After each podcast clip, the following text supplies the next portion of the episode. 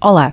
Hoje vou falar sobre o bom senso, algo simples e tantas vezes ignorado. Há pessoas que confundem bom senso com senso comum, mas têm significados diferentes. Se formos ao dicionário, a palavra senso significa entendimento, raciocínio, intuição, compreensão. Sendo assim, o senso comum diz respeito a um entendimento generalizado, um raciocínio ou a ideia partilhada por todos. Já o bom senso requer compreensão individual.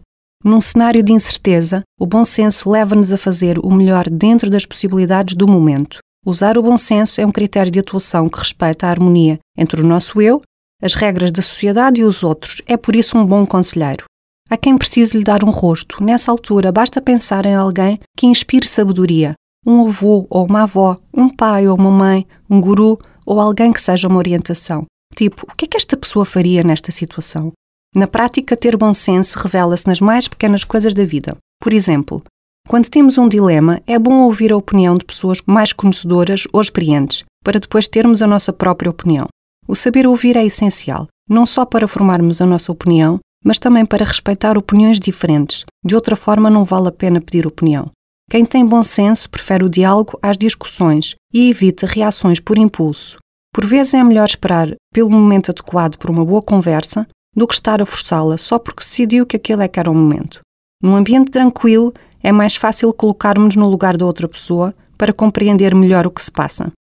Outra situação que revela sempre bom senso é evitar os excessos. Geram desperdício e causam estragos, sobretudo no dia seguinte, se é que me faço entender.